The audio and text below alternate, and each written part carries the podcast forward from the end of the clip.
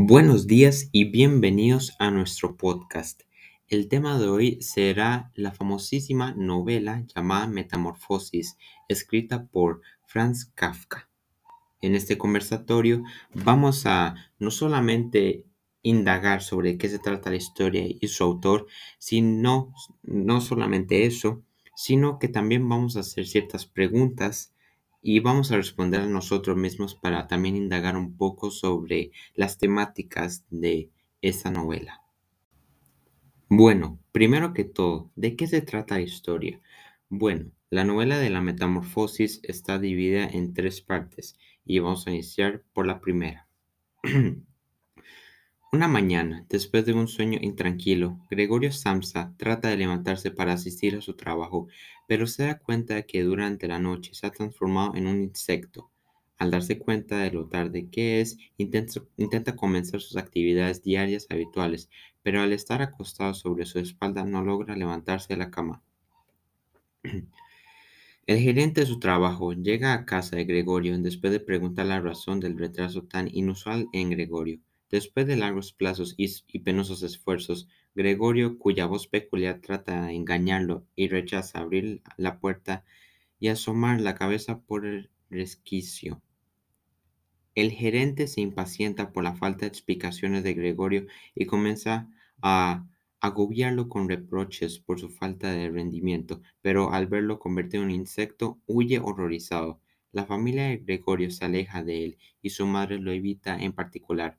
Nadie comprende que Gregorio, pese a su apariencia, comprende y piensa todavía como un ser humano. Ciego de ira, el padre Gregorio toma el bastón que dejó el gerente y lo conduce de nuevo a su habitación donde lo encierra. Y eso sería la parte 1. Para la parte 2, la familia de Gregorio pasa duros momentos por el miedo que se sepa que albergan a un monstruo como él en su casa. Su padre comienza a odiarlo. Su madre todavía le muestra cierta piedad, ya que es su hijo, pero se desvanece después de verlo. Su hermana, Grete, supera su repulsión y todos los días lo alimenta y limpia su habitación. Gregorio se esconde para que ella no pueda verlo y para no hacerla sufrir. No obstante, Gregorio quisiera que ella lo viera para así recibir un poco de amor. Un día, Grete y su madre, al descubrir que la nueva afición de Gregorio es moverse por la habitación, tanto por las paredes como por el techo, deciden sacar los muebles como para facilitarle la tarea. Gregorio, a pesar de notar la buena acción, se siente despojado de sus bienes materiales y la operación duró bastante. La madre declaró que más valía dejar un baúl muy pesado donde estaba, ya que el padre no tardaría en llegar y porque no era seguro que a Gregorio le agradara que se le retiraran los muebles. Por desgracia, la hermana no compartía esta opinión y como se había acostumbrado a actuar como una experta frente a los padres en todo a lo que Gregorio se refería, insistió en aclarar que retiraría todo con excepción de un sofá. Una vez despojado de la mayoría a excepción de un sillón y un cuadro que a él le gustaba, decide como último recurso posarse sobre la pintura. Como la madre y Grete decide volver a entrar a la habitación, observan a Gregorio y la madre se desmaya. Grete sale de esta habitación a buscar algo para despertarla y Gregorio sale tras ella, preocupado, intentando ayudar también. La hermana vuelve a entrar a la habitación y cierra la puerta. Llega el padre y su hija Grete le comenta lo que había sucedido. Su padre, pensando en que su hijo llevó a cabo una actitud violenta contra su familia, comienza a arrojarle manzanas para hacerlo retroceder. Una le golpea en la espalda y queda incrustada en ella. Y esa sería la parte 2. Para la parte 3, nadie cuida a Gregorio y su herida se está infectando. Como Gregorio, ya no puede trabajar para ayudar a su familia, la familia alquila una parte de la vivienda a tres personas. Pese a su invalidez, su familia termina por aceptarlo.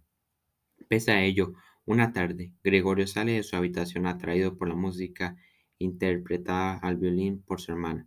Por desgracia, los tres inquilinos lo ven y deciden marcharse de inmediato, y sin pagar. No por su presencia, ya que éste les hacía curioso, sino por el maltrato que reciben de la familia en intentar que no lo vieran. Enfrentada a una situación sin, remedio, su hermana propone entre lágrimas deshacerse de Gregorio. Todos están de acuerdo porque creen que han hecho todo lo que han podido, pero no saben qué hacer. Sin embargo, Gregorio, ya sin alimentarse desde hace días, es encontrado muerto por la sirvienta y desechado a la basura. Ligeramente apenados, pero sobre todo aliviados, la familia se alegra de poder comenzar una nueva vida y salen para dar un paseo. Los padres se dan cuenta de que Grete se ha convertido en una joven agraciada y comienzan a planear cómo casarla con alguien. Y esa sería toda la historia de la metamorfosis. Y ahora hablemos del autor. El autor Franz Kafka, que vivió de 1883 a 1924, como tantos otros genios, tenía una personalidad extraña. Era inteligente, no obstante, también callado, insociable, sombrío, egoísta, hipocondríaco y terriblemente enfermo, como en las palabras del, del autor se describía. No se sabe cuáles fueron sus problemas psiquiátricos. Sin embargo, sí se sabe que usó terminología como demonios e impotencia en sus escritos privados para describir su condición mental. En sus escritos prevalecen circunstancias angustiosas y desconcertantes. Si nos ponemos en el lugar de Gregorio Sansa, ¿cómo no sentir un escalofrío? En la Metamorfosis, que fue escrita en 1915, el protagonista se despierta transformado en insecto. A, Joseph K. No, no le va mucho mejor en la historia el proceso. Está acusado de un crimen que no cometió y está atrapado en un, em, un torbellino legal en el que no puede presentar alguna reclamación. La palabra kafkiana se utiliza hoy en día para describir esta clase de circunstancias terriblemente ridículas, donde aunque en papel suenen bastante ridículas e imposibles, si en realidad sucedieran, básicamente nosotros no podríamos hacer nada al respecto y nos daría bastante ansiedad y mucho miedo. Y ahora vamos a ir a unas preguntas y observaciones que yo y algunos de mis compañeros han hecho. Una de mis preguntas es, ¿en qué se basó o inspiró Franz Kafka para la creación de esta obra? Bueno, este Kafka se podría por lo menos considerar a sí mismo como un alienígena, un, un relegado de la sociedad, alguien que no pertenece. Eh, la alegoría de la obra de insectos, de la obra representada en insecto, fue utilizada por Kafka para escribir la incomprensión del mundo hacia él y cómo creó una, un caparazón para que la gente no lo viera como el bicho raro que era. Mi segunda pregunta que se apareció a la hora de básicamente leer a través de la obra es ¿por qué de todos los animales Gregorio se transformó en un insecto? Bueno, pienso que en términos narrativos eh, Kafka decidió transformar a Gregorio para hacerlo más repulsivo o al menos causar miedo para quien esté a la par de él. Em, usualmente estamos acostumbrados a ver la cara y la figura y básicamente todo en general de todos los animales que se asemejan, por lo menos que son más grandes o por lo menos que son más, más o menos nuestro tamaño. Sin embargo, cuando se trata de los insectos, a lo, mejor los insectos son tal vez 3 pulgadas de, largo pero cuando ya se trata de transformar un insecto en tamaño humano, nos causa cierto miedo, ya que no estamos acostumbrados a ver la cara y la figura de ese tamaño enfrente de nosotros, los cuales nos puede causar miedo y repulsión. Y pienso que de esa manera eh, se logra ese, ese miedo que se causa no solamente si uno se imagina ser Gregorio, sino a la hora de también relacionarse con los otros personajes, si es que algo le pasara algo parecido así como a mi hermano o a mi mamá. Gregorio se suicida en la novela. Gregorio muere lentamente por el abuso y la negligencia por parte de su familia, a la, a la cual él ya no le sirve de nada, ya que se convirtió en un insecto y ya no puede trabajar. Gregorio pierde la voluntad de vivir en la metamorfosis después de escuchar a su familia discutir, de su deseo por parte de ellos de deshacerse de él. Gregorio deja de comer y finalmente se arrastra a su habitación y muere. Su muerte simboliza la libertad. Cuando Gregorio muere, su familia puede seguir adelante y perseguir su futuro. Los tres ahora tienen trabajos seguros y Gretel pronto se irá a casar.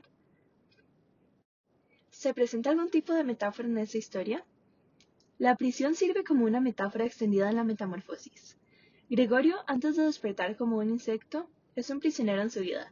Durante los últimos cinco años nunca ha faltado el trabajo. Su vida es realmente solitaria, como vendedor ambulante, sin tiempo siquiera para socializar fuera de su casa. Las personas que ve a través del trabajo son exclusivamente a sus clientes. No logra interactuar con otro que no sea su cliente o familia. Mientras lentamente muere en su cama sin poder levantarse, la tristeza exterior es un excelente ejemplo de metáfora de cómo se encuentra su reflejo interior. Si vemos en un extracto del texto que dice, ya son las siete, se deja a sí mismo. Cuando sonó el despertador, ya son las siete y todavía hay tanta niebla. El clima refleja su estado de ánimo, una confusión inmensa, sombría y sin un rayo de esperanza. La niebla es lo que acosa su mente exhausto, una niebla que borra su propósito y le impide ver la luz en su vida. Su tristeza es una metáfora de la depresión, el giro en su vida donde se le ha reducido a un punto en el que ni siquiera puede salir de su cama, viéndose comparado a un insecto recostado sobre su espalda. El mensaje subliminal trata con la incomprensión de parte de los demás a su alrededor, ya que nunca cumplirá con las expectativas y siempre será visto como algo extraño o repulsivo. La lección de la metamorfosis es sobre cómo la gente ve a las personas como algo insignificante, incluso después de que las personas hayan trabajado durísimo para obtener reconocimiento y agradecimiento. Finalmente, vamos a hacer ciertas conclusiones o algunas observaciones que hemos aprendido a través de nuestra investigación y nuestra discusión sobre la obra. Bueno, mi conclusión sería que Franz Kafka es básicamente un genio, por lo menos en el tema literario. Ha creado historias bastante interesantes y con temáticas eh, bastante profundas, aunque no se vean bastante, no sean bastante notorias a primera vista. Por ejemplo, el de la metamorfosis. Eh, yo siento que está bastante bien hecha y la temática que abarca sobre cómo somos diferentes a los demás y esa diferencia puede causar discriminación y bueno, como es reflejada en la novela, hasta puede causar ciertos estragos físicos que a veces no se pueden evitar y siento que eso es una problemática que hay hoy en día, que hay mucha gente que es diferente, ya sea por raza, eh, discapacidades, tanto físicas como mentales, etcétera, eh, que simplemente es alienizada o básicamente excluida de la sociedad solamente por ser diferente y que la gente le tiene miedo o en el peor de los casos hoy en día sería que sienta repulsión a ello y siento de que sería mucho mejor si la sociedad no cambiase como en, temas por lo menos de un año una década siquiera que por lo menos que progresivamente cada año se vea que la sociedad esté cambiando y que todos nos podamos aceptar tal y como somos. Como conclusión, desde mi punto de vista, considero que la historia más que todo nos deja una perspectiva de cómo la familia lo veía a él como un cajero automático y una vez él deja de trabajar, la falta de empatía y el desamor por parte de la familia lo llevan a él al suicidio, ya que no se siente apreciado siquiera. Y una depresión maltratada es lo que lo lleva a él a la muerte. Entonces, desde mi punto de vista, considero que la moraleja que nos deja esta, esta novela es más que todo lo importante que es la empatía y cómo podemos literalmente dañarle la vida a alguien por falta de esta. La conclusión es la siguiente. La Metamorfosis por Franz Kafka es un cuento que trata sobre la indiferencia de la gente a las personas. Por ejemplo, Gregorio Samsa era visto indiferente por personas como el jefe de la compañía, visto como algo insignificante y raro, como una cucaracha. Esta historia es una metáfora como nosotros, nosotros o la gente somos vistos de una manera diferente o inferior tras nuestros esfuerzos de ser reconocidos por, nuestros, por nuestro trabajo duro o por lo menos ser apreciados o eh, que nos den algún tipo de mérito. Pero no, muchas veces la gente no es reconocida por su trabajo duro y sigue siendo algo insignificante y pequeño como una cucaracha. Y bueno, eso sería el final de nuestro podcast. Espero que lo hayan disfrutado bastante y nos vemos luego. Chao.